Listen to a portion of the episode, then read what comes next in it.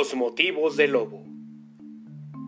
El varón que tiene corazón de lis, alma de querube, lengua celestial, el mínimo y dulce Francisco de Asís, está con un rudo y torvo animal. Bestia temerosa, de sangre y de robo, las fauces de furia, los ojos de mal. El lobo de Gubia, el terrible lobo. Rabioso ha asolado los alrededores, cruel ha deshecho todos los rebaños, devoró corderos, devoró pastores, y son incontables sus muertes y daños. Fuertes cazadores armados de hierros fueron destrozados. Los duros colmillos dieron cuenta de los más bravos perros, como de cabritos y de corderillos. Francisco salió. Al lobo buscó en su madriguera. Cerca de la cueva encontró a la fiera enorme, que al verle se lanzó feroz contra él. Francisco con su dulce voz, alzando la mano al lobo furioso, dijo, Paz, hermano lobo. El animal contempló al varón de tosco sayal, dejó su aire arisco, cerró las abiertas fauces agresivas y dijo, Está bien, hermano Francisco. ¿Cómo? exclamó el santo. ¿Es ley que tú vivas de horror y de muerte? La sangre que vierte tu hocico diabólico, el duelo y espanto que esparces, el llanto de los campesinos, el grito, el dolor de tanta criatura de nuestro Señor, ¿no han de contener tu encono infernal? ¿Vienes del infierno? ¿Te han infundido acaso su rencor eterno, Luzbel o Belial? Y el gran lobo, humilde, es duro el invierno y es horrible el hambre. En el bosque helado no hallé que comer y busqué el ganado y en veces comí ganado y pastor. La sangre, yo vi más de un cazador sobre su caballo llevando el azor al puño, o correr tras el jabalí, el oso o el ciervo.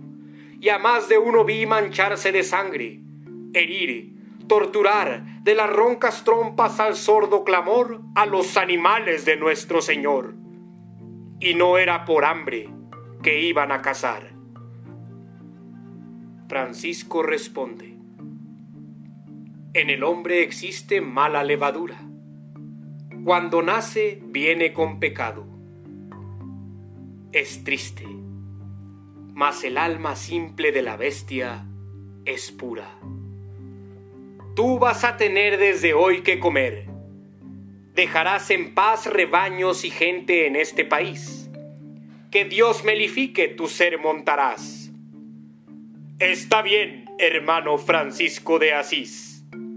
Ante el Señor que todo ata y desata, en fe de promesa, tiéndeme la pata. El lobo tendió la pata al hermano de Asís, que a su vez le alargó la mano. Fueron a la aldea. La gente veía y lo que miraba casi no creía. Tras el religioso iba el lobo fiero y, baja la testa, quieto lo seguía como un can de caza o como un cordero. Francisco llamó la gente a la plaza y allí predicó y dijo, He aquí una amable casa. El hermano lobo se viene conmigo. Me juró no ser ya nuestro enemigo y no repetir su ataque sangriento. Vosotros, en cambio, daréis su alimento a la pobre bestia de Dios. Así sea, contestó la gente toda de la aldea y luego, en señal de contentamiento, movió testa y cola el buen animal y entró con Francisco de Asís al convento. Algún tiempo estuvo el lobo tranquilo en el santo asilo. Sus vastas orejas los salmos oían y los claros ojos se le humedecían. Aprendió mil gracias y hacía mil juegos cuando a la cocina iba con los legos y cuando Francisco su oración hacía, el lobo las pobres sandalias lamía. Salía a la calle, Iba por el monte, descendía al valle, entraba en las casas y le daban algo de comer. Mirábanle como a un manso galgo. Un día, Francisco se ausentó, y el lobo dulce, el lobo manso y bueno, el lobo probo, desapareció. Tornó a la montaña, y recomenzaron su aullido y su saña. Otra vez sintióse el temor, la alarma entre los vecinos y entre los pastores, colmaba el espanto los alrededores. De nada servían el valor y el arma, pues la bestia fiera no dio treguas a su furor jamás, como si tuviera fuegos de Moloch y de Satanás. Cuando volvió al pueblo el divino santo, todos lo buscaron con quejas y llanto, y con mil querellas dieron testimonio de lo que sufrían y perdían tanto por aquel infame lobo del demonio.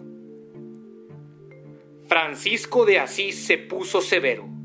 Se fue a la montaña a buscar al falso lobo carnicero, y junto a su cueva halló a la alimaña. En nombre del Padre del Sacro Universo, conjúrote, dijo, oh lobo perverso, a que me respondas. ¿Por qué has vuelto al mal? Contesta. Te escucho. Como en sorda lucha habló el animal, la boca espumosa y el ojo fatal. Hermano Francisco, no te acerques mucho. Yo estaba tranquilo allá en el convento. Al pueblo salía, y si algo me daban estaba contento y manso comía. Mas empecé a ver que en todas las casas estaba la envidia, la hazaña, la ira, y en todos los rostros ardían las brasas de odio, de lujuria, de infamia y mentira. Hermanos a hermanos hacían la guerra, Perdían los débiles, ganaban los malos. Hembra y macho eran como perro y perra. Y un buen día todos me dieron de palos. Me vieron humilde, la mía las manos y los pies. Seguía tus sagradas leyes.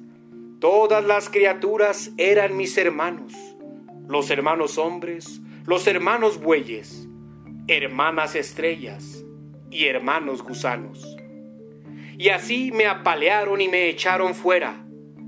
Y su risa fue como un agua hirviente, y entre mis entrañas revivió la fiera, y me sentí lobo malo de repente, mas siempre mejor que esa mala gente. Y recomencé a luchar aquí, amé defender y amé alimentar, como el oso hace, como el jabalí, que para vivir tienen que matar. Déjame en el monte, déjame en el risco, déjame existir en mi libertad. Vete a tu convento, hermano Francisco. Sigue tu camino y tu santidad. El santo de Asís no le dijo nada.